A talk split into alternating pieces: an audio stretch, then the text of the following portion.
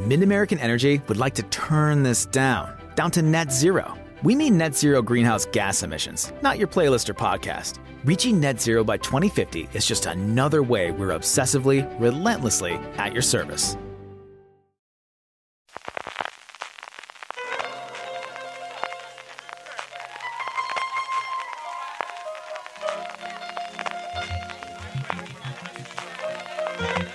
Estás escuchando Fuera de Series con CJ Navas.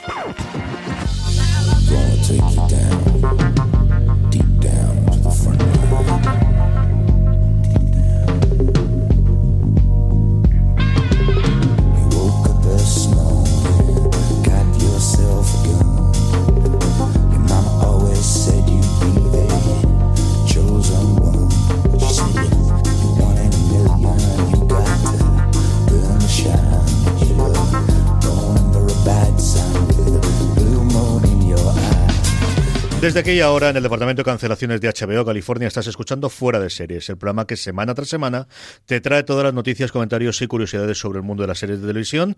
Hoy no tengo a Lorena Gil, pero sí tengo eh, de nuevo al ladito mío a Maite, ¿cómo estamos? Muy bien. Y aquí que al otro lado, ¿qué tal todo? Vivo, que ya no. Con un montón de papeles os veo, con un montón de móviles y de apuntes y de cosas de estas. Maite Ferri y Kike Spin que van a acompañar en todas las... Empezaremos con las noticias como siempre, en varios momentos en los que comentaremos qué hacemos durante la semana, porque además tenemos a, a Francis Arrabal y a María Santonja, los dos pachuchos de los que mandamos un beso muy fuerte de aquí que se recuperen pronto. Sí tendremos a Marina trayéndonos, bueno, pues eh, su recomendación de la semana y de qué se puede hablar en Madrid esta última semana y de cosas de preparación para el puente, que nosotros tenemos puente, pero ya tienen mega acueducto, que además pillan el día 2 de fiesta y yo no sé quién va a estar el jueves y el viernes en Madrid. Maricho nos traerá una serie de la que yo recuerdo a mi padre hablar hace un par de años ya en fuera de series, que es el Cumen Samurai. Luego comentaremos de ello. Nos vendrá Valentina siempre con cosas que ver, oír y leer antes de que acabemos con las recomendaciones. Pero como siempre, empezamos con las noticias. Maite, noticias que hemos dado durante esta semana en fuera de series. Vale, vamos a ver. Eh, empezamos por Utopía, que ha dado Ujú. que hablar, porque volverá en una versión americana para Amazon. Y esta yo recuerdo, como poníamos el subtitular, que en su momento, cuando fue una serie conocida, yo recuerdo el revuelo que se montó, especialmente con el primer episodio, que era un grandísimo primer episodio. Una... Luego yo creo que flojeaba bastante la primera temporada y no puedo decir nada de la segunda porque ahí me lo, de, lo dejé y no vi absolutamente nada. Y como bien decíamos en el subtítulo, HBO en su momento intentó resucitarla y bueno, pues eh, Gillian Flynn, que la va a retomar y que va a llevarla para, para Amazon, que se está hinchando a comprar series. A lo tonto, lo tonto, entre las que vimos la semana pasada y esta aquí, que yo no sé cuántas llevaba, pero 5 o 6 fácil, ¿eh? En torno a la media decena. Sí, yo creo que sí. Más cositas. Pues ahora venimos con más renovaciones. CBS renueva eh, de golpe 11 de sus series. Cosa que por otro lado también era bastante esperable. CBS o se las carga inmisericordiamente al principio o las renueva. Entre ellas, como curiosa, bueno, que Hawaii 5.0, después de la salida de dos de sus protagonistas el año pasado con problemas salariales, sigue adelante. Una novena temporada, si no estoy equivocado, sería que MacGyver, que fíjate tú que nos reímos en su momento cuando lo, la hicieron, pues parece que alguien la esté todavía viendo y, y funcionando. Y luego que los dos grandes estrenos eh, que tienen este año, que eran las dos series más en un caso policía, en el otro caso militar, eh, SEAL Team y SWAT, que la han renovado para un- una segunda temporada. Le queda todavía por ahí cuatro o cinco series entre las que estrenaron, que no se hayan cargado todavía, y alguna de las comedias por renovar, pero bueno, 11 series tampoco las renovan todos los días, desde luego que no.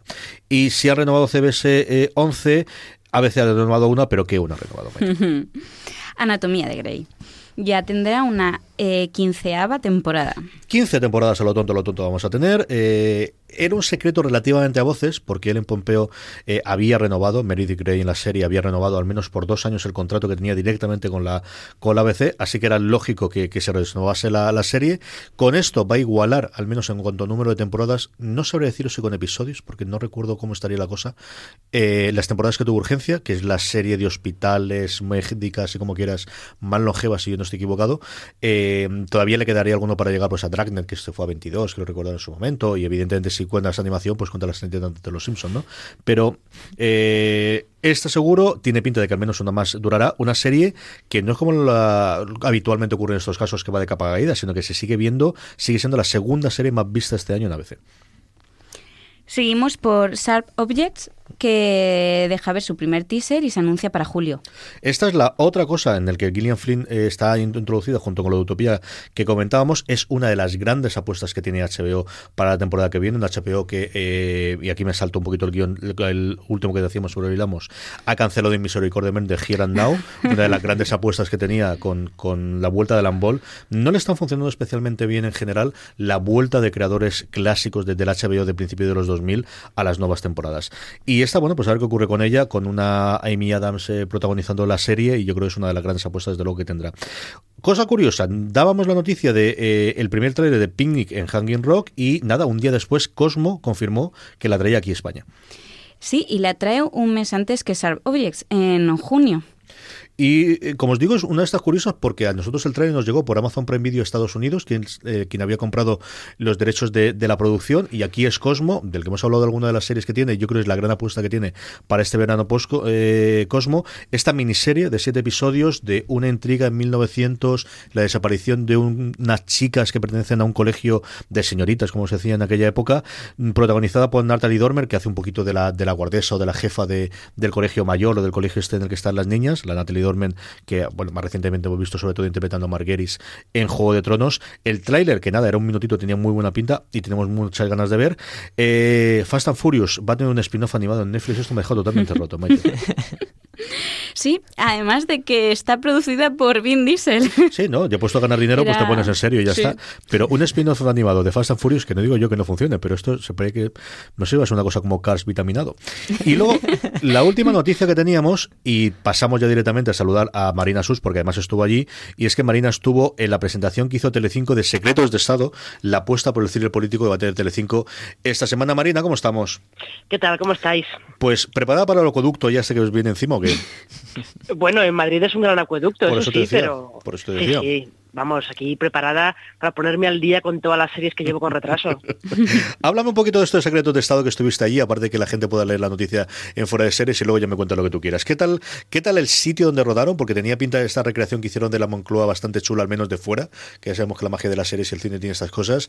Y luego, ¿qué tal con la gente de Telecinco? Eh, pues mira, en, en, realidad no era un set, es, un, es una localización real, porque es una, una especie de palacete Sí, una cosa tipo palacete que hay en, en, la Moraleja, además muy metido dentro de la Moraleja y que pues van a utilizar para dar un poco el pego, como si fuera la Moncloa o bueno, un palacio presidencial, como quien dice, ¿no? Y, y la serie está creada por el mismo equipo que creó también en Telecinco, Perdóname Señor, que era esta serie que había en narcotráfico, Paz Vega como una monja y cosas por el estilo.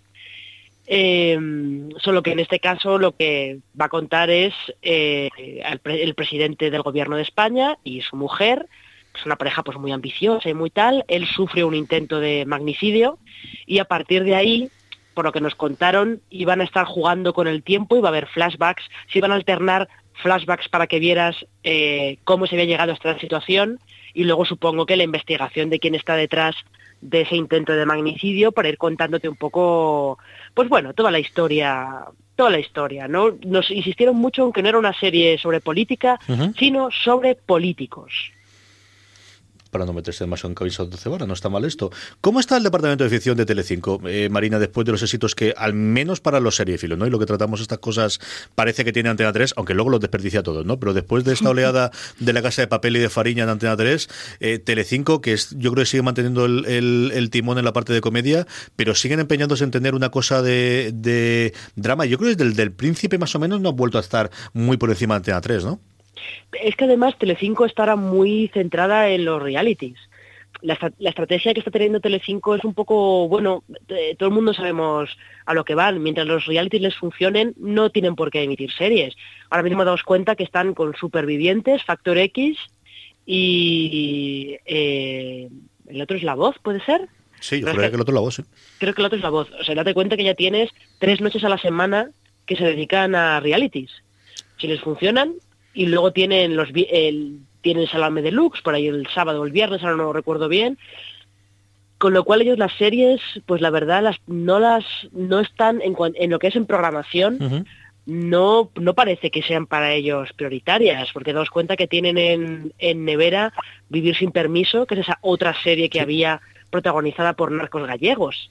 Que ahora ya que Fariña les ha adelantado, veremos cuando vemos esta serie. Y yo además, en su momento es de la que más ganas tenía de, de ver, ¿no? Y con Coronado además y estas cosas. Y como decías tú, esa la presentaron yo creo en Vitoria hace como un año, ¿no? No, esta la presentaron en, en un festival que se hace aquí en Madrid, el. MIM, el MIM Series. Eso es.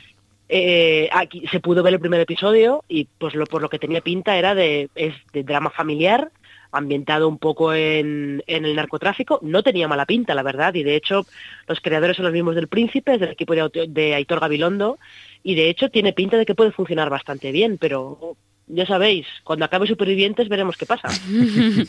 Yo recuerdo además es que esa luego sigue saltó un poquito a la prensa por el hecho de que habían cerrado, un- decían ellos, una había cierta acusación de que habían cerrado cierta parte del hospital, no me acuerdo si era en Vigo, en otro lugar de, de Galicia para poder rodarlo y con movidas por en medio. Eso recuerdo ahora, ahora esto me estaba viniendo a la cabeza. Marina, ¿de qué nos quieres hablar esta semana? Eh, a ver, esta semana hay que hablar claramente de, de Handmaid's Tale, del estreno de la segunda temporada de Handmaid's Tale, eh, que los dos primeros episodios ya están disponibles en HBO España y yo diría que es, con permiso de Westworld, es el gran estreno del mes de abril, claramente. ¿Has visto ya los dos primeros o qué? Sí, claro. ¿Y qué tal?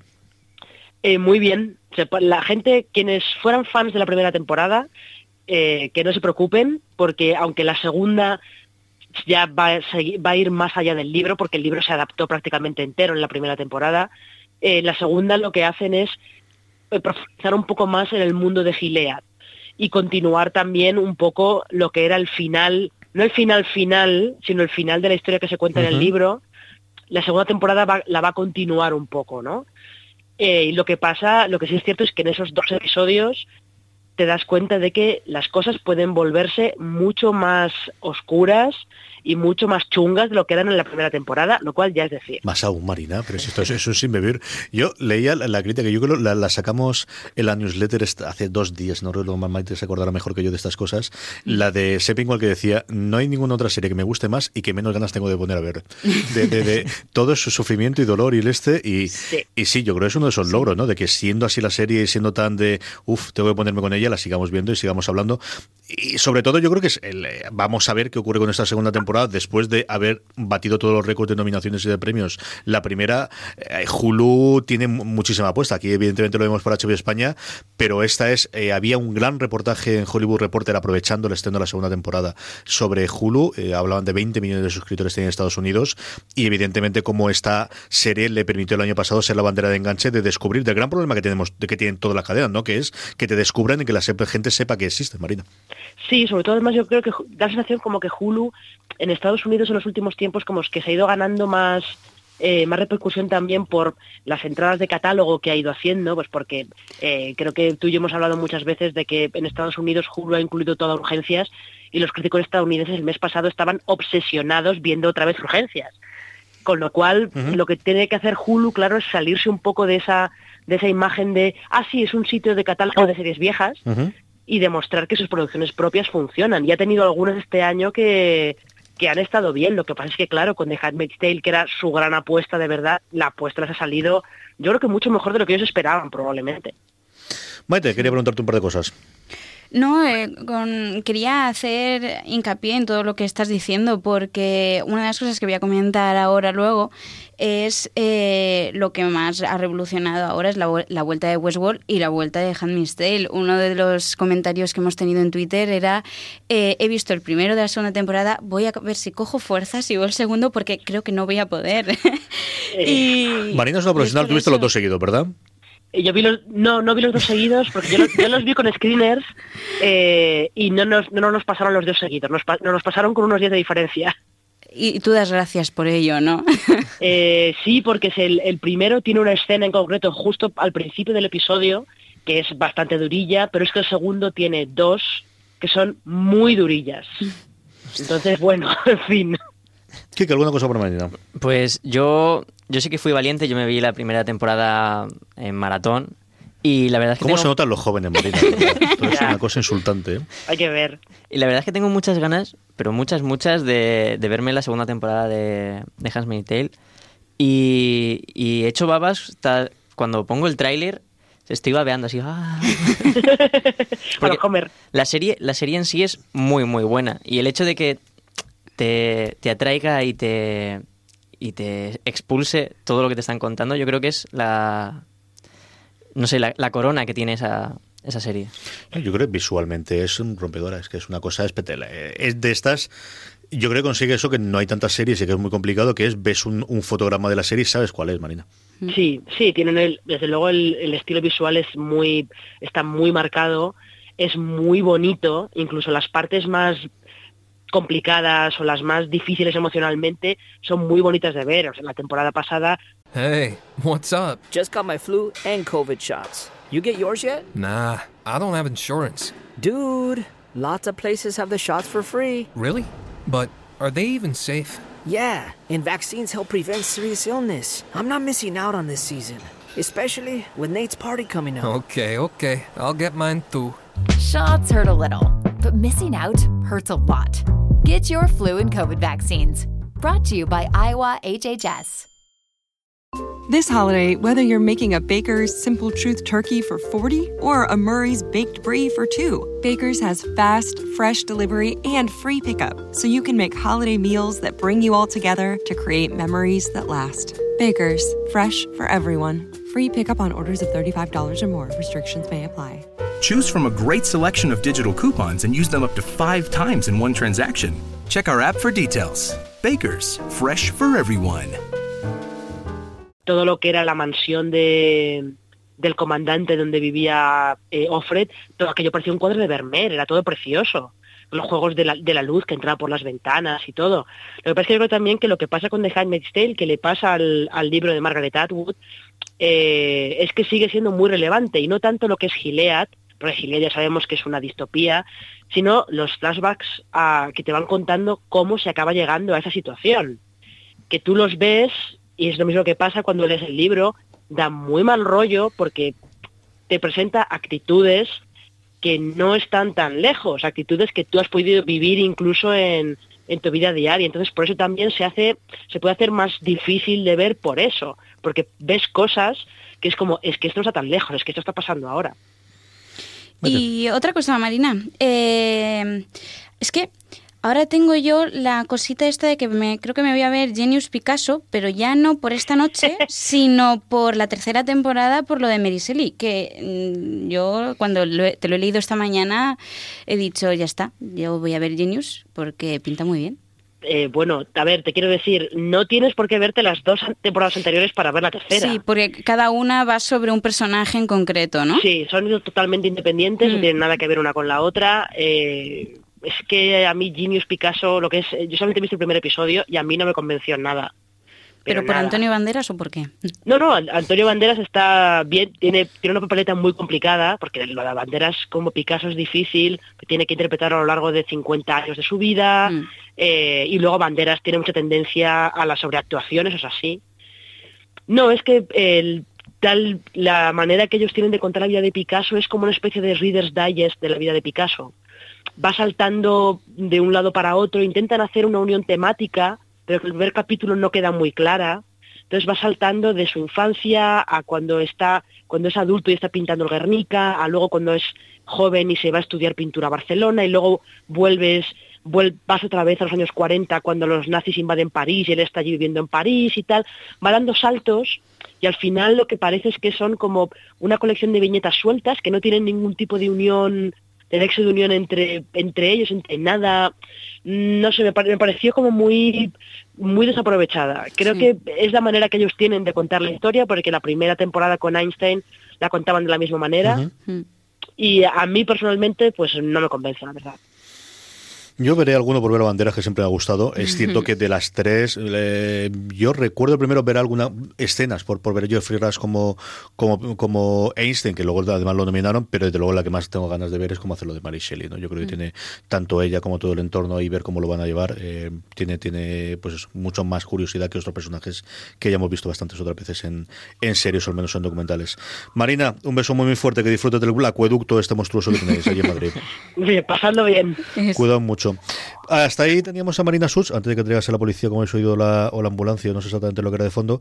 Eh, vamos con hablar de las redes. Maite va a hacer un poquito de repaso de todas las cosas que nuestra querida audiencia, empezando por nuestro grupo de Telegram, donde os podéis unir y con más de 500 personas, sí, porque somos como 540. sí, sí, no, Estamos creo que sí, 600. 640 y algo. Me encanta que lo digáis.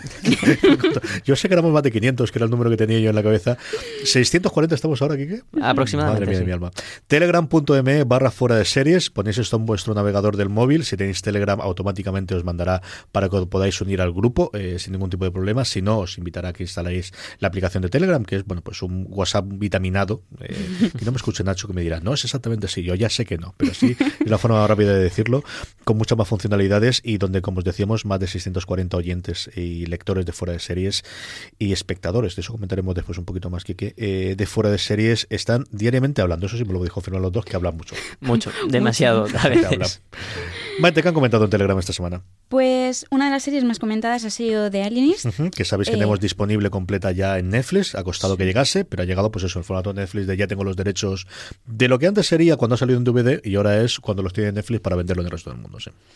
que a mí me ha gustado mucho, ya lo comentaré más adelante, pero en Telegram ahí hay una, una discusión entre No. sí está muy bien, pero no es genial, sí hay que verla, pero no llega, es como Mindhunter, pero no llega a su nivel, yo te la recomiendo, tienes que verla, pero sie- siempre se quedan, es como, sí, sí, tú tienes que verla, pero... Esto es algo recurrente. O sea, suele haber uno, ahí va, por oleadas. Esto es la oleada nos encanta esto, llega la oleada que en algún caso, dependiendo de cómo seas hater o es la oleada de verdad, que te dicen no, no, tampoco es para tanto, pero ¿qué vas a decir tú que seas? No tienes criterio y a partir de ahí la cosa se tarza a es mi opinión, es mi opinión, entonces se vuelve otra vez a su cauce y entonces seguimos con la siguiente y eso, entonces la siguiente fue Perdidos en el Espacio, ¿no? Sí, porque hablando de, de, Alienist, sa- eh, salta uno diciendo, pues a mí me gustó más los de Impage y Perdidos en el Espacio. Y, entonces le contesta el de The Alienist, eso es porque estás alienado. Y le contesta otra, no, es que se ha perdido en el espacio. y me hizo mucha gracia y dije, esto se queda aquí entre la discusión. Luego, bueno, luego vi una, una discusión muy curiosa sobre si eh, Netflix es más para jóvenes y HBO más para adultos. Yo mm, discrepo un poco con esa diferencia. Sí que es verdad que eh, CJ vino una vez a darnos una charla a clase en la universidad y tenía y tenía una compañera delante hablando con su grupo de amigos en WhatsApp web y, y conforme Carlos iba hablando iba comentando chicos tenemos que ponernos HBO a lo que algunos amigos le contestaron ¿eso qué es?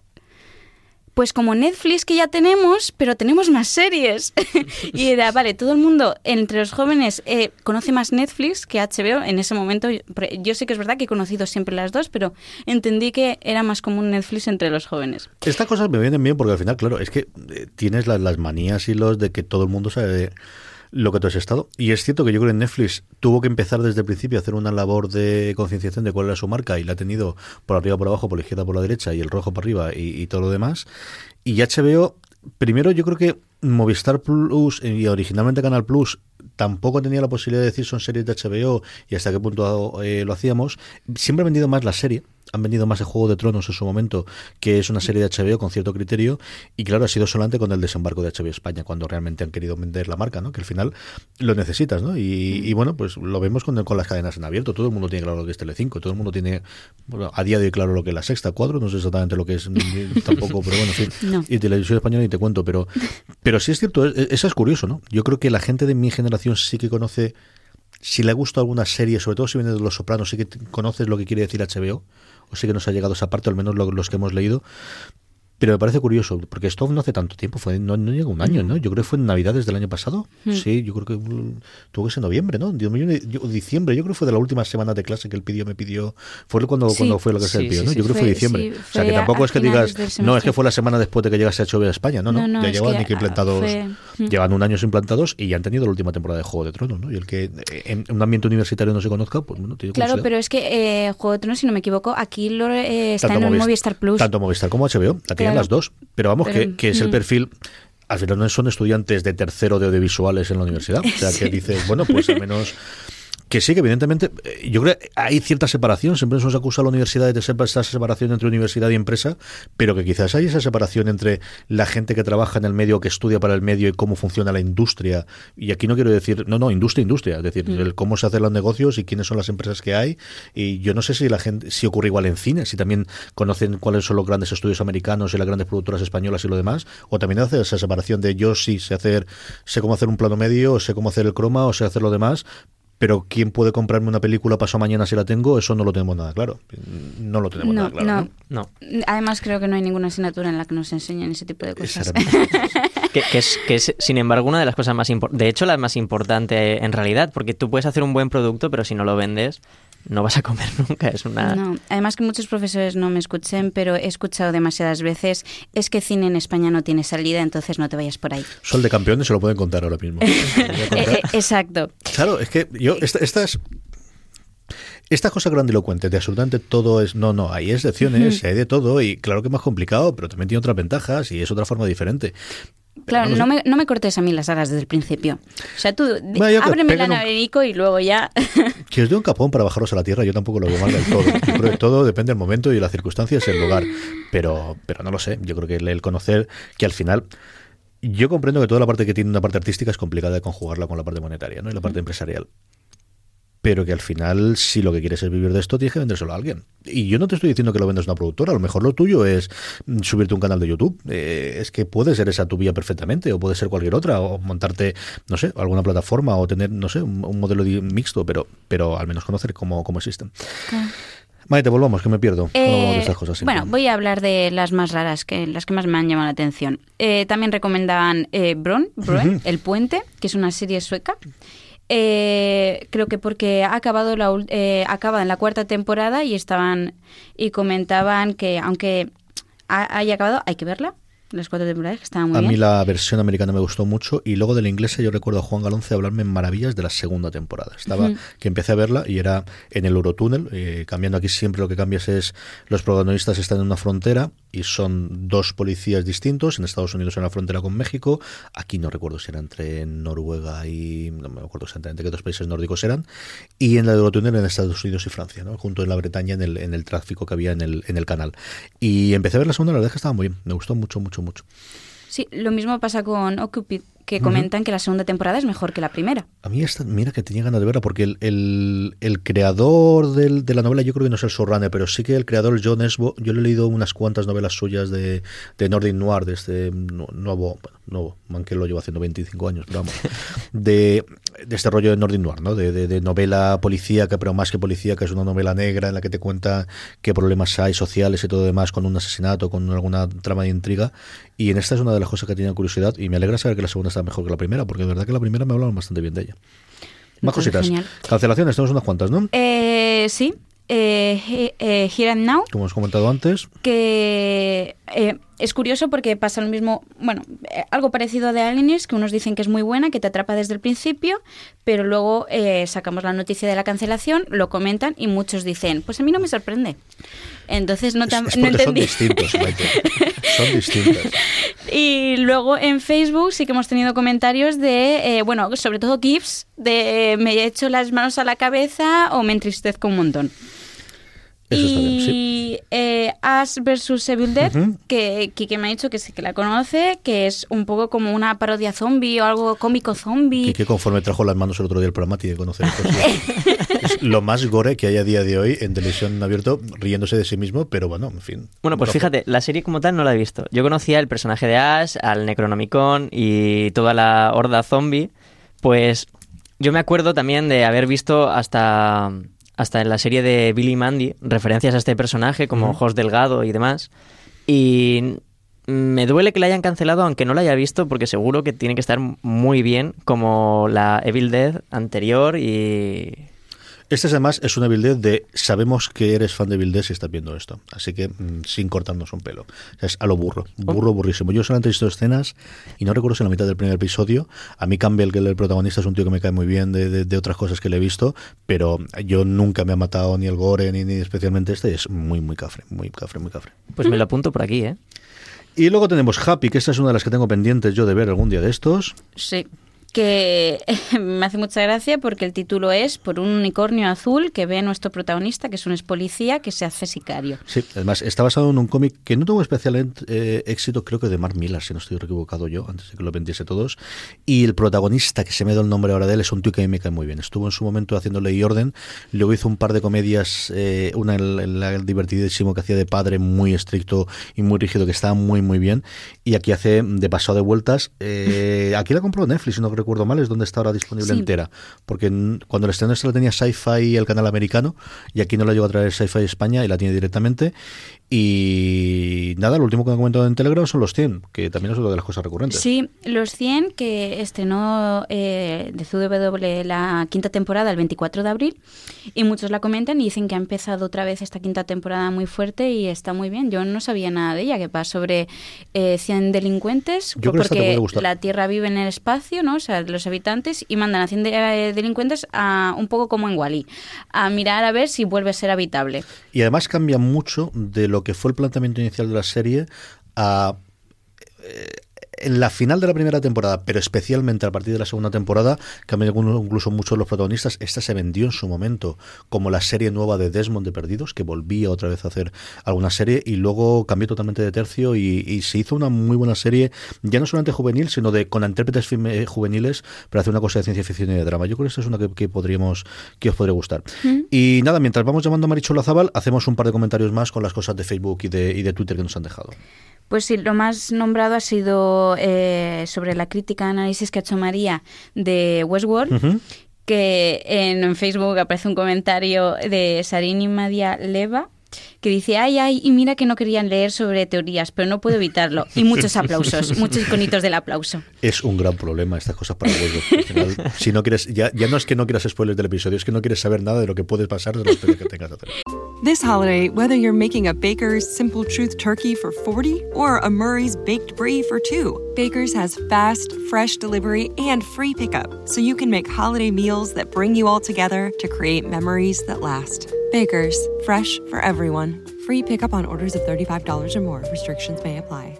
Choose from a great selection of digital coupons and use them up to five times in one transaction. Check our app for details. Bakers, fresh for everyone. Si estás buscando un buen podcast de análisis y debate en tu idioma, te invito a que escuches Pulso y Péndulo. Yo soy Carlos Curbelo. Y yo soy Fabiola Galindo. Todos los jueves analizamos temas de actualidad en Estados Unidos y Latinoamérica. Fabi y yo no siempre estamos de acuerdo, pero sí tenemos un objetivo común. Queremos servir como antídoto contra las noticias falsas y la polarización. Pulso y péndulo. Busca nuestros episodios en Apple Podcast, Spotify o en tu aplicación favorita. Y en Twitter, eh, sobre lo mismo, eh, pone eh, un chico llamado Nacho, bravo en mayúsculas y muchas os. Me faltan las locuras de Richie Fintano, pero necesitaba que me ordenarais la mente. Un abrazo muy fuerte a Nacho y si no pasa nada, tendremos más cosas en la semana que viene con Richie Fintano con María hablando de Westworld. Estamos en ello, como decía el clásico, estamos en ello. Eh, Marichu, ¿cómo estamos? Muy buenas. ¿Qué tal, guapísima? Pues muy bien. Eh, cuando he leído esto de aquí, digo, mi padre va a disfrutar un montón con esto porque recuerdo a mi padre cuando descubrió y todavía me sigue hablando de esta serie, Marichu, El Gourmet Samurai. Es una gozada. muy recomendable, de hecho, em, verla mm, mientras se lee una cosa de un texto muy corto de Tanizaki que se llama El elogio de la sombra, porque tiene un poco el mismo ambiente. El Gourmet Samurai es una serie. Lo que pasa que es una serie eh, contada muy en primera persona. Aquellos que hayan visto cosas de manga reconocerán el estilo enseguida. En donde habla de Takeshi Kaswami, que es eh, un señor jubilado de 60 años, que un buen día pues deja de ser directivo de su empresa y empieza el retiro. Y de golpe no, sabe qué hacer. Hay que pensar esto además con, con la concepción de bueno, cómo, cómo funciona la cultura del trabajo en Japón y cómo funcionan los horarios laborales, etcétera. Y entonces es una persona que pasa con 60 años a tener todo el día para descubrir hobbies. Y una de las cosas que hace, pese a que hace otras que se van explicando durante la serie, es descubrir la, de- descubrir la comida al final. Y entonces son, nada, son capítulos muy cortitos, de 20 minutos, y son 12 capítulos, o sea que te lo ventilas en una tarde tonta. Preciosísimos, muy, muy, muy bonitos, hechos con muchísima sensibilidad y muy entretenidos, en donde en cada capítulo al final te habla de cosas distintas. Es una preciosidad de serie, la verdad. Yo vi mitad del primero y estaba la mitad del tiempo diciendo, esta es una, pero ¿qué es esto? ¿Pero esto qué es? ¿Pero esto qué es? ¿Pero qué están haciendo aquí? ¿Pero qué estás? Y yo creo que tiene que haber un punto que, ocurre en estas de, hacer clic y entrar totalmente en la atmósfera que tiene el- la serie. Yo creo que es una serie que gana viendo dos o tres seguidos, ¿no, Marichu? Sí, ganan viendo dos o tres seguidos y ganan entendiendo muy bien que estás, eh, estás hablando de una serie de un jubilado en un Japón tradicional. O sea, hay, hay que entrar mucho en, en cuál es el ambiente de la serie y cuál es lo que nos van a intentar explicar, porque es, al final es una serie que habla mucho de, placeres, de calma, del disfrute, de, una cosa con muchos matices que si intentamos entrar con el mismo chip que el Nailed It de la semana pasada, desde luego no, no, no vamos a entender el programa en absoluto. Pero que sin embargo es una preciosidad en la que al final, eh, sobre todo para los occidentales, claro, tienen esta- estas cosas que nos pasan cuando vemos Terrace House y estas cosas, que, al final se nos están hablando ya no solo de unos platos distintos, sino de unas maneras de concebir la alimentación distinta, de concebir las, herramientas con las que se cocina, las técnicas. Es, es una preciosidad, es, es una cosa muy bonita con ciertos puntos muy divertidos. Hay un capítulo maravilloso en donde come ramen en un bar de noche llevado por chinos y en donde ves con todos los estereotipos que los japoneses hablan de la cultura china y es, es, es muy divertida, tiene contrapuntos muy buenos, pero sin embargo es una serie para verla mm, tranquilo y paladeándolo mucho. Maite asentía repetidamente mientras ibas hablando en todo este tiempo. No, porque eh, eh, no la he visto, pero entiendo mucho todas las referencias que estás haciendo. A ver, yo soy fan del anime, súper fan de todo lo que es la cultura asiática, eh, que por cierto me he propuesto hacer todas las semanas que venga una recomendación o hablar de una serie o coreana o japonesa, Me lo tengo clarísimo. Y, y claro, es que eh, yo entiendo a la gente que le choque eh, ver cómo los las rutinas que tú comentabas, o sea, un japonés eh, jubilado, eh, eso yo no me lo imagino. Mira que yo veo anime, pero tampoco me lo imagino. O sea, hasta ellos mismos tiene que chocarles pensando en que sus huelgas es trabajar el doble. Sí, tiene puntos muy buenos. Hay un capítulo en el que se queda a dormir una noche en, en un hostal porque se le hace tarde para volver a casa. Y estamos hablando de un señor directivo de 60 años. Y su mujer, la primera reflexión que hace es, oh, pero va a ser la primera vez en su vida que pasa una noche solo. Imagínate. Estamos hablando de un señor de 60 años. Decir, es, es, es una forma, tiene una, una frase final en el primer episodio que dice algo así como, he perdido mi mi estatus, de mi consideración de directivo, pero mi vida acaba de empezar, ¿no? Y es, es muy bonito porque al final ti- tiene muchas cosas de recordar cosas de la infancia, tiene muchas cosas... Es muy, muy bonita y desde luego para aquellos que, que os gusten las formas de trabajar en la cocina de la cultura japonesa os chiflará. Pues se queda apuntado. Yo recuerdo cuando lo comentó mi padre, a ver si saco tiempo este medio puente, acueducto, eh, para ver alguno de ellos, porque sí que tengo curiosidad por retomarla. Marichu, un beso muy muy fuerte. Gracias por estar aquí. Un besazo a todos. Adiós, buenos días. Ahí teníamos el para chuparse los dedos de Marichu de todas las semanas. Eh, vamos con el vamos a ver, nunca eh, mejor dicho. Eh, ¿Qué habéis visto esta semana? Empecemos por Kike. Siempre pregunto primero a Maite. ¿Qué has visto esta semana? Asústame. Yo no he visto, bueno, pe- cuando he hecho esta lista pensaba que había visto mucho menos que la semana pasada. Y, y en general sigo pensándolo, ¿vale? Eh, este fin de semana he visto eh, Horizonte Final, que me acuerdo que la había visto hace mucho, mucho tiempo, pero la recordaba con tanto cariño y me aterró tanto que, que dije, tengo que volver a verla. Cuando la vi, cuando la vi no me convenció para nada. De hecho, me, me di cuenta que, pese a haber estado hecha en los 97, por ahí, eh, es muy ochentera, tiene explosiones en una película de terror y eso me, no sé, me sorprendió muchísimo. Así que me, me volví a ver ET. Que, Para que no fuese ochentera, ¿verdad? Ya, Claro, no- From Lost to the River, claro. Sí. sí. Si me dan, que me den el original, que sí. claro, si veo, si veo cosas de los 80, que sea buenos Que enseñen. 80. Sí, sí, sí. Entonces, como la analizamos en, en clase y me di cuenta de que era una película muy bien dirigida, pues dije, pues voy a volver a verla a ver si aprendo un poco.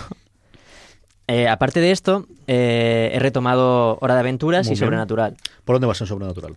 Ostras, pues, creo que voy por la temporada 12, eh, por la mitad más o menos. Muy bien, muy bien. Eh, quiero decir que ambas, ambas son series que te las puedes tomar en serio o te las puedes tomar de, de tranquilo. Yo creo que sobrenatural hay un momento, y ocurrió también con Psyche, que es- no tiene absolutamente nada que ver, hay un momento en el que dijeron, solo nos quedan los muy fans, a partir de ahora hacemos lo que queramos hacer. Exactamente, exactamente. Y es que es, es 100% así, porque antes iban temporada buena, temporada mala, temporada buena, temporada mala. Ahora son todas muy regulares y, y tienen momentos súper, súper buenos, pero aún así solo, solo quedamos los fans porque es lo que toca. Sí, es el momento, es lo que ahí ya está. Y luego una cosa que veo aquí de Tokyo Vampire Hotel, cuéntame esto, ¿esto de qué va? Esto es que un compañero de clase que está en el grupo de Telegram eh, me preguntó si tenía Amazon Prime Video y yo le dije que sí. Entonces se puso a buscar en el buscador y encontró esta maravilla. ¿vale? No la he visto, la tengo pensada verla hoy, pero me dijo que era una bizarrada de como un mundo alternativo en el que los vampiros son mayoría. Y al parecer hay un hotel donde están todos los humanos o algo así, me contó. No, no lo tengo muy claro, pero algo así. Y esta la vamos a ver la semana que viene, me la cuentas, ¿no? Exactamente. Maite, ¿de qué ha sido el maratón esta semana? Sí, porque yo voy de maratones en maratones en los fines de semana, que es cuando tengo tiempo. Eh, de Alienist.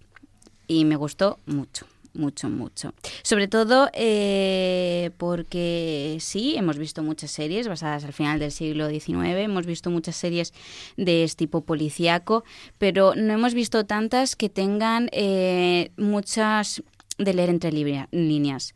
El hecho de que eh, se acuse a no sé si esto va a ser de todo un spoiler o no. Esto es muy fácil, tú te asumes. Si la gente luego se enfada, yo le mandaré los correos a ti y ya está. Vale, Tú mismo. exacto. Eh, todas las culpas a mí, por favor. Eh, eh, que se acuse a un chaval por ser gay de que sea el responsable de los asesinatos eh, y que luego la única eh, polic- eh, policía mujer sea la que tenga los mejores diálogos es una maravilla. O sea, a mí es lo que más me encantó. Mucha gente en el grupo de Telegram, que ya lo he comentado, decía, bien, está bien, pero a veces se me hace un poco pesada. Joder, pues yo cada vez tenía un sobresalto de decir, ostras, que me acaban de decir esto, qué sorpresa y qué, qué grata sorpresa. Me gustó mucho. Y vi un par de capítulos de Nightlit ¿Y qué para tal? reírme un rato. Em, demasiado absurdo, para mi gusto, pero te ríes, te ríes. Yo he visto Westworld, evidentemente, me falta por vis vis a vis, me falta todavía a día de hoy por ver eh, eh, The Handmaid's Tale. Eh, acabé Ricky Morty la tercera temporada, que la tenía pendiente y era de estas cosas que poco a poco voy viendo y que bien, que cómo ha mejorado con el tiempo. Yo creo que la primera me gustó y la tercera es una obra maestra. Hoy precisamente salían unas declaraciones, de estas que luego publica cualquier cosa de los creadores de, de Juego de Tronos que ellos comentaban cómo les encantaba, eran muy fans de, de Ricky Morty y, y, el titular era más o menos como el 99% de las películas tienen menos chicha que cualquiera de los episodios de Ricky Morty en cuanto a tramas y es cierto, ¿no? Tienes ideas totalmente locas, es cierto que hay veces que se pasan y yo tengo que acordarme que no, no son dibujos animados y no pueden estar las niñas viendo según qué cosas y quitarlo cuando están, pero me gustó mucho. Luego los, los programas de HBO de, fin de semana, el de Cenac y el de John Oliver y sobre todo de Good Fight, que se me había quedado pendiente el de la semana pasada y es que sigue siendo una serie sencillamente deliciosa. O sea, cómo logran hacer semana tras semana una gran serie es algo que me sigue fascinando. Qué buena es esta gente, qué bien hacen las cosas, de verdad, maravillas de Good Fight. La echaremos de menos cuando no la tengamos. Por lo demás, Lorena no está aquí para hablarnos de Nailed It, nos hablar la semana que viene, pero sí estoy yo para hablar de La Casa de Papel, que vi el primer episodio de hora 20, luego lo reducen un poquito, son hora 5, y tengo que reconocer que está muy bien. ¿Hay cosas que me tiran en algún momento dado? Sí, yo creo que hay algunas cosas que mm, pegan mucho de, de tópicos, ahí me saca mucho toda la parte de la imprenta y dónde tiene la imprenta y que sea tan fácil llegar a ella y todo lo demás, que hay momentos en los que me sacan bastante, pero es cierto que el ritmo y es trepidante y aunque sea una hora 20, el- yo creo que lo mantienen bastante bien. Y luego, mm, recursos, cosas que más o menos puedes ver y tienes trazos, pues desde, el, eh, yo qué sé, de Batman en la, el Joker, en alguna de las cosas que hacen con los monos y con, y con eh, distintos momentos, pero está muy bien hecha, la verdad es que me gustó, me gustó mucho, mucho, mucho, mucho, mucho y comprendo el por qué es, es una serie muy para ver en maratón, o sea, es una serie que comprendo que te pida de, si tienes tiempo, quieres saber qué ocurre con el siguiente, quieres saber qué ocurre con el siguiente y una serie muy para comentar y una serie muy a recomendar, porque creo que es muy complicado cuando te gusta al menos el primer episodio. Creo que juega muy bien con el recurso de ella de voz en off y de tratar de combinar los distintos momentos. Creo que tiene el momento este, este de Dios de todo le sale bien y todo sale correcto y, y sí, quitando el, el tiroteo que parece que eso se la ha descontrolado, pero al final le echarán balas, todo lo demás. Y sí, queremos esto que era exactamente lo que yo quería, ¿no? Que eso es- son cosas que a mí últimamente ya me rechinan bastante más en los guiones, que cuando empiezas a analizarlo, no, no podía saber eso. Puedes saber muchas otras cosas, pero esta en concreto no. Pero bueno, yo creo que por lo demás, a mí me gustó mucho, de verdad que, que quiero continuarla. De hecho, la paré en un momento cuando vi los primeros 15 minutos porque le dije que yo creo que a Lorena le puede gustar, pero al final entre pitos y flautas dije, bueno, voy a verla porque tengo que comentarla mañana el programa. Y, y yo creo que es una serie que además a ella le puede gustar mucho. La semana que viene lo comentaremos. Deberes, Lorena no está aquí para ponérmelo, así que decidme qué tengo que ver. ¿Os ponéis de acuerdo? Me mandáis uno cada uno, lo que queráis. Maite. Uno cada uno. ¿Vas a Venga, tener va, tiempo para uno cada uno? Sí, porque teóricamente tengo. El lunes quiero venirme a trabajar, que es el día más tranquilo de trabajar en esta santa casa, porque no hay clases y puedo venirme y no hay follón. Pero el martes algo haré y el fin de semana también. Venga, decidme uno y veo. Vale, pues eh, yo te recomiendo un- otra bizarrada como la que ha hablado antes Quique. Se llama Drifters. Vagabundos. Es que es un anime, ¿vale? Es animación japonesa, son 12 episodios de, de unos 25 minutos, pero es que eh, a mí me la recomendaron el año pasado y cuando la vi dije, "Mm, no sé qué he visto, pero esto es horroroso. Eh, resulta, te cuento un poco de qué va. Eh, hay personajes históricos de todo el mundo. O sea, está Juana de Arco por ahí. Está Juana de Arco por ahí. Y luego hay otra que se llama Anastasia Romanova. Grigori Rasputino. Y algunos ingleses, un cartaginés y un romano que están siempre discutiendo. Porque resulta que es eh, como un universo paralelo en que los personajes que en algún momento, en alguna guerra, han, eh, han sido importantes, pasan a ese universo paralelo y tienen poderes. Muy bien. Eh, mírate esa. Quique, ¿qué tengo que ver? Pues para, para no mentirte, no he pensado que podría recomendarte hoy, pero como me lo has lanzado así como indirecta, eh, voy a decirte que tienes que ver eh, One Punch Man, Ujú. por ejemplo. Me parece muy bien. Este tengo la mitad del primer episodio visto, así que. Pues a mí es una... tienes algo adelantado. Sí. A mí es una serie que me hizo reír y llorar más o menos a partes iguales. Yo recuerdo a Roberto Pastor hace dos años, hablando fuera de series, que me lo, me lo comentó. Ahora os pongo yo los deberes, pero tenemos ya al otro lado de la línea de teléfono a Valentina Morillo, que nos va a contar muchas otras cosas que ver, oír y que leer en este largo puente o corto acueducto, dependiendo de la comunidad autónoma en la que estáis. Valentina, ¿cómo estamos? Muy bien, ahora cayendo en cuenta que es puente, soy autónoma y se me olvida. Cuéntanos, hoy tenemos sesión doble de Joan Nova, ¿no? De Eh, Trevor Nova. De Trevor Noah, sí, es que soy muy fan. Eh, The Daily Show, que he visto que aquí en España lo tiene Movistar, pero no sé si está actualizada la información que tienen en la web, va con muchos retrasos, que este es un programa diario. Eh, es un programa de actual que sigue la actualidad de Estados Unidos, la actualidad política e informativa, con humor. Algo como lo que hace John Oliver, sin la parte de la parte final en la que se centran en un tema y hacen una investigación. Esto es un programa diario, la verdad que está muy bien. Aparte al final hace siempre una entrevista, me encanta Trevor Noah como entrevistador porque se preparan muy bien las entrevistas, yo disfruto muchísimo. Eh, se nota que se, ha leído o ha visto todo el material de la persona a la que va a entrevistar y también se nota cuando les hace preguntas y ellos se quedan un poco así como, "Hmm, hmm, ¿sabes de qué estás hablando? Sí, yo recuerdo cuando lo ficharon para, para sustituir. This holiday, whether you're making a Baker's Simple Truth turkey for 40 or a Murray's Baked Brie for 2, Baker's has fast, fresh delivery and free pickup, so you can make holiday meals that bring you all together to create memories that last. Baker's, fresh for everyone. Free pickup on orders of $35 or more. Restrictions may apply. Choose from a great selection of digital coupons and use them up to five times in one transaction. Check our app for details. Bakers, fresh for everyone. a Jon Stewart en, en, en el Daily Show, eh, que no estaba nada claro, él venía Sí. además el de Sudáfrica entonces, Sí. y yo creo que fue después de las elecciones americanas, como tantas otras cosas han cambiado en Late Night y en toda la parte de, entre- de entrevistadores, cuando él realmente se ha revelado el tío que podía ser. ¿eh? Sí, sí, se, se, se notó muchísimo, aparte de que, bueno, Trump y todas sus cosas se lo ponen fácil, Sí, sí. pero que, que, bueno, que es buenísimo en lo suyo. Ah, si no tenéis Movistar o va muy atrasado, eh, el otro día, no me había dado cuenta, pero el otro día viendo el programa precisamente, al final decía que tenían también los programas en versión podcast. Eh, ya, como siempre, tenéis los enlaces al final de, de la información del programa. Y es lo mismo, es eh, el audio de, de todo el programa y así, pues no sé, igual por un tema que os interese o por un entrevistador podéis ir escuchando eso. A mí esto, este tipo de programas me parecen geniales, sobre todo para cuando ves The Good, The Good Fight, Sí. porque enseguida pillas todas las referencias y saben, sabes de qué están hablando y va muy bien. Y de Trevor Noah, que tenemos intensivo, me leí Prohibido Nacer, que son sus memorias y uno, bueno, va a estar en mi lista de tres libros favoritos de este año, seguro, lo disfruté muchísimo. Trevor Noah, como decías tú, nació en Sudáfrica en, mediados de los 80, en aquella época que no hace mucho, estaba lo del apartheid, y lo explica muy bien en su libro. Él, es humor puro, y es un gran contador de historias, eso es maravilloso. Ya sabes, bueno, eh, los que están acostumbrados a, a ver stand-up, que em, tienen como una narrativa muy clara de la historia que quieren contar. Te empiezan, te hablan de una cosa y luego la van liando, se van yendo por otros sitios y para cuando llega el final ya se te había olvidado de que estaban hablando y te la sueltan.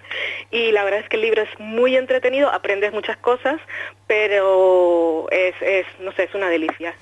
La traducción me parece que está bien, me gustaría leerlo en inglés también. Estoy tan acostumbrada a oírlo hablar que cuando estaba leyendo el libro que lo leí en español, mm, veía que, que habían pillado bien su, su forma de hablar. Bueno, me parece que la traducción está bien. Así que recomiendo ese libro. Y lo último es una cosa que me enteré hoy, que es un podcast que acaba de salir sin ningún episodio, solamente lo que sería próximamente, que se llama You Can Make This Up, que es como esto, esto no te lo puedes inventar, que es de Netflix. Así que Netflix, aparte de todo, también se nos mete en los podcasts.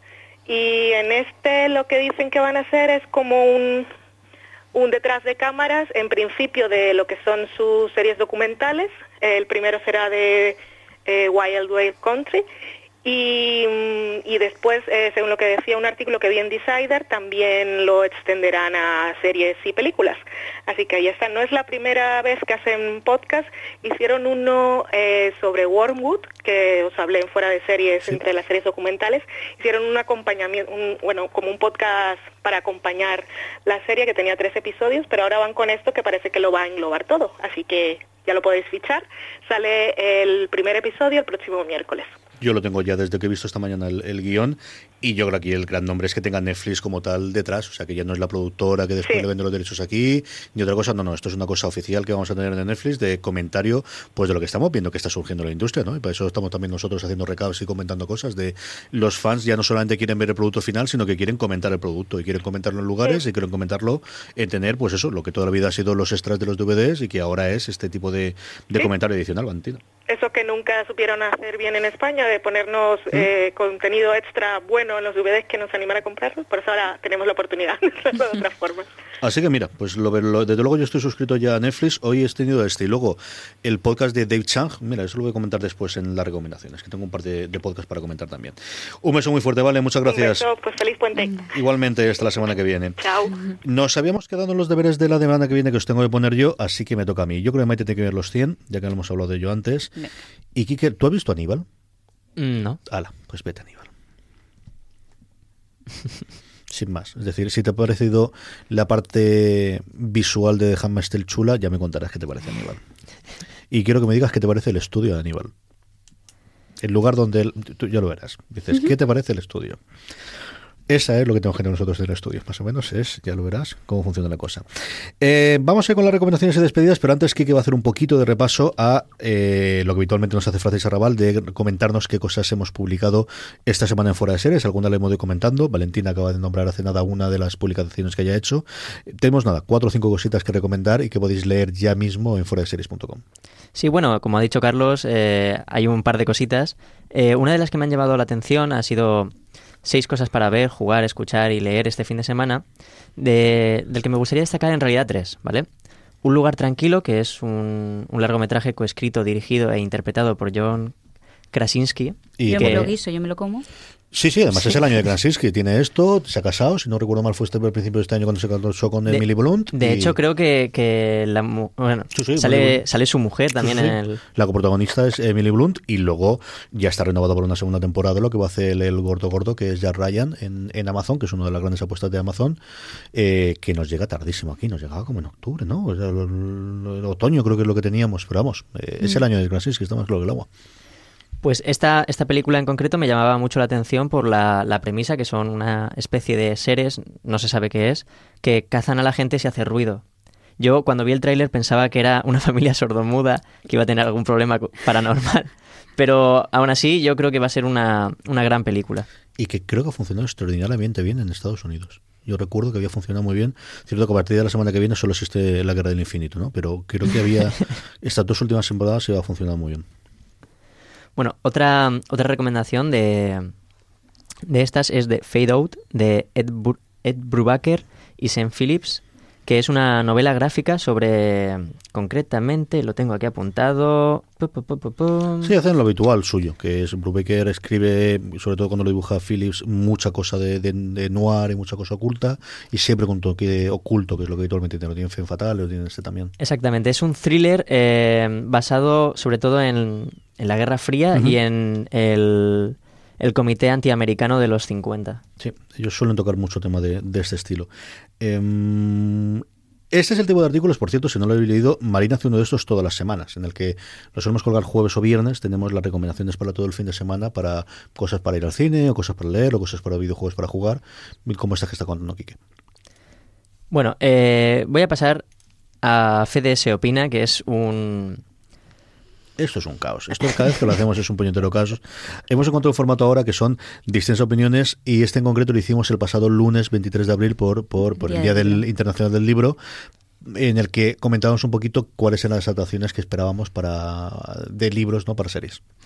Me parece una de las mejores formas de celebrar el Día del Libro, recomendando eh, adaptaciones de ellos, pero bueno. Eh, aún así, me gustaría destacar eh, algunas como, como la recomendación tuya de Aníbal, que tenía mucha intriga de la serie y bueno, pues ahora me la tengo que ver. Y también de la serie, la serie Fundación, que es la saga de Isaac Asimov, que pinta muy interesante, ¿no? Yo no sé cómo habrá envejecido, sobre todo para gente más joven, pero está muy bien. Y luego, realmente, eh, más que una novela, son un conjunto de relatos. Lo ves porque originalmente se publicó así. Pero yo creo que siguen sorprendiendo. Yo la, la leí no hace tantísimo tiempo. Yo de crío no la vi y yo creo que cuando lo leí fue hace 5 o 6 años y te seguía, jugaba mucho al giro del final clásico del relato de ciencia ficción de tratar de darte la vuelta y de sorprenderte al final del, de, la novela corta o de, ¿por qué no más novelas cortas que relatos? Y la verdad es que lo conseguía el tío, ¿eh? 60, 70 años después de, cuando lo publicó, funcionaban. Un par de cositas más, eh, Kike, que nos quedan 5 minutos y vamos con las recomendaciones. Vale, pues... eh, vale. Eh, he visto que hay nueve sketches que han... Que bueno, que han llegado a Netflix de los Monty Pythons y me gustaría eh, que me dijeseis, ambos dos, eh, ¿qué le diríais a un jovencito como yo que los Monty Pythons nunca le han llamado mucho la atención? ¿Qué es lo que tienen? ¿Por qué os gusta? Pero no te llama atención sin ver ninguno o habiendo visto alguna cosa. No, no, claro, he visto la- Los Caballeros de la Mesa Cuadrada y La vida de Brian. Pero aún así no ha llegado a engancharme. Mm, yo creo que si no te ha gustado la vida de Brian es más complicado que Es- te eh, de sí, sí. Yo creo que a mí lo más me gustó siempre de ellos. Exacto. Yo he visto siete veces la película y nunca me he cansado. Si no te mato esa, pues igual no es tu... Es decir, a mí tampoco es una, un humor que me vuelva loco. Mm. Mi hermano, por ejemplo, gusta mucho más este tipo de humor inglés, pero yo creo que hay sketches que te van a gustar, eso sí, pero tienden mucho a hacer con el absurdo y mucho Sí. la situación y mucho la relación entre ellos y es muy teatro, eso también es cierto, ¿eh? No lo sé, si no te gusta la vida de Brian va a estar complicado. Eh, Pasaros, pásate por el, por el artículo que ahí Valentina seleccionó, no me acuerdo si fue Valentina o Mari- o Marina, No, fue Marina, sí. seleccionó nueve Mm. sketches de todos los, los episodios, que no son todos todavía, pero que se han subido a, a Netflix y yo creo que, que alguno encontrarás que te gustará. Sí, uno habrá. El de la cacatúa o del loro, yo recuerdo que era muy gracioso. Es muy absurdo, Me has vendido un loro muerto. No, está tomando la siesta. Ese, ese es muy gracioso. pero es Sí, gracioso. ese- ese es gracioso. Ese es gracioso. Una cosa más, Kiki, antes de que vayamos con las recomendaciones. Bueno, pues me gustaría decir que, como ha dicho Valentina antes, eh, se ha publicado una recomendación de tres series documentales en Netflix que hace ella. Y sus recomendaciones son Fleet Town, Ujú. Wormwood y The Confession Tapes. Sí. Aquí Wormwood fue una medianamente y potente apuesta de Netflix el año pasado. Estaba dirigida por el Ron Morris, que es un tío muy conocido en Estados Unidos por un documental que hizo en su momento que se llamaba La delgada línea azul de Thin Blue Line, que fue muy famoso porque era sobre un asesinato en el que él descubría que el acusado, el acusado no, el condenado había sido acusado erróneamente volvieron a abrir un juicio los meses después de estrenarse la película y el tío salió de la cárcel. Y desde entonces se hizo muy famoso en Estados Unidos. Y yo he visto a Wormwood mm, combina elementos ficticios con elementos de realidad, no está mal del todo, pero tampoco es el, es decir, creo que Wild Wild Country en su momento Mickey and Murder eran mucho mejores como documentales. Es una cosa curiosa, como mínimo interesante. Maite, ¿qué recomendamos esta semana? Que nos quedan dado un minutito para cada uno. Coreanos. Eh, en Netflix está como Está bien, eso es amor. Es el título eh, original es It's okay, it's love. Eh, me gustó mucho. Es un- eh, una serie romántica entre una psiquiatra y un no- novelista que tiene muchos problemas en la cabeza. Bueno, la- los dos tienen muchos problemas en la cabeza. Muy divertida, también un poco oscura. Está muy bien. Lo dejo ahí. ¿Qué, qué? ¿Qué recomendamos esta semana? Pues yo quería recomendar Misfits, que es una serie que, que vi hace mucho tiempo, pero que la recuerdo con mucho cariño. Es una serie que trata sobre unos jóvenes que están eh, cumpliendo servicios sociales o algo de eso, y de repente una tormenta eh, les da determinados poderes a cada uno de ellos y a, y a otros diferentes de la ciudad. Es una pasada de serie y además muy inglesa. O sea, esta es, dicen los americanos no harían esto. Es una cosa muy, muy distinta. Yo siempre, los oyentes de fuera de series, me recordaréis porque siempre cuento lo mismo. La primera temporada tiene un episodio de viajes en el tiempo que es espectacular. De lo mejor que yo he visto jamás sobre viajes en el tiempo, incluido el de este año de, de, de Star Trek eh, Discovery. Es muy, muy, muy, muy bueno. Yo creo que a partir de la segunda, tercera temporada empezó a decaer bastante, se fueron algunos de los personajes principales y tal, pero especialmente la primera, una pasada, pasada de serie. Eh, mi recomendación, una de podcast, que me he acordado conforme estaba hablando primero con Marichu y después con Valentina, y es que The Ringer, junto con Mayordomo, ha sacado un podcast con Dave Chang. Dave Chang es un cocinero muy conocido americano que tuvo los restaurantes Monfuku en Nueva York, que ahora han abierto este precisamente mayordomo en Los Ángeles. Es un programa en el que va a hacer entrevistas, va a hablar de cocina, va a hablar de todo, pero ahora tienen cinco programas grabados, tres antes y dos después de abrir su nuevo restaurante en Los Ángeles, que ha sido un puntazo absoluto. Entonces son programas grabados en el momento junto cuando tienes el agobio de mm, me estoy gastando muchísima pasta aquí si esto no funciona en distintos momentos de Bill Simmons el presidente de Ringer entrevistando a David Chang.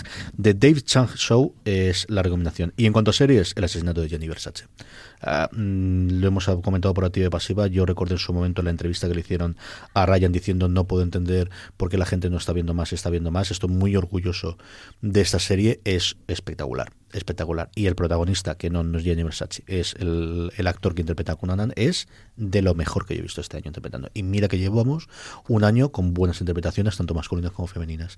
Es increíble el trabajo que hace este chiquillo y además cuando lo recuerdas, es esta cosa que te pasa cuando tienes un actor en un papel y de repente te hace algo tan distinto y lo recuerdo en Glee, lo recuerdo aquí dices, qué cosa más absolutamente alocada. Y nada, con esto vamos a pasar a despedirnos.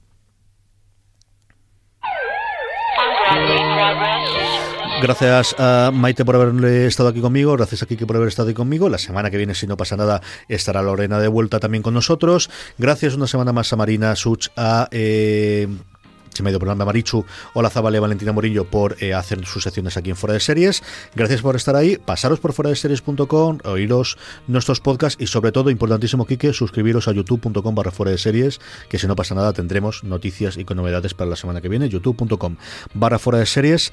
Gracias, como os decía, por estar ahí y recordad, tened muchísimo cuidado y fuera.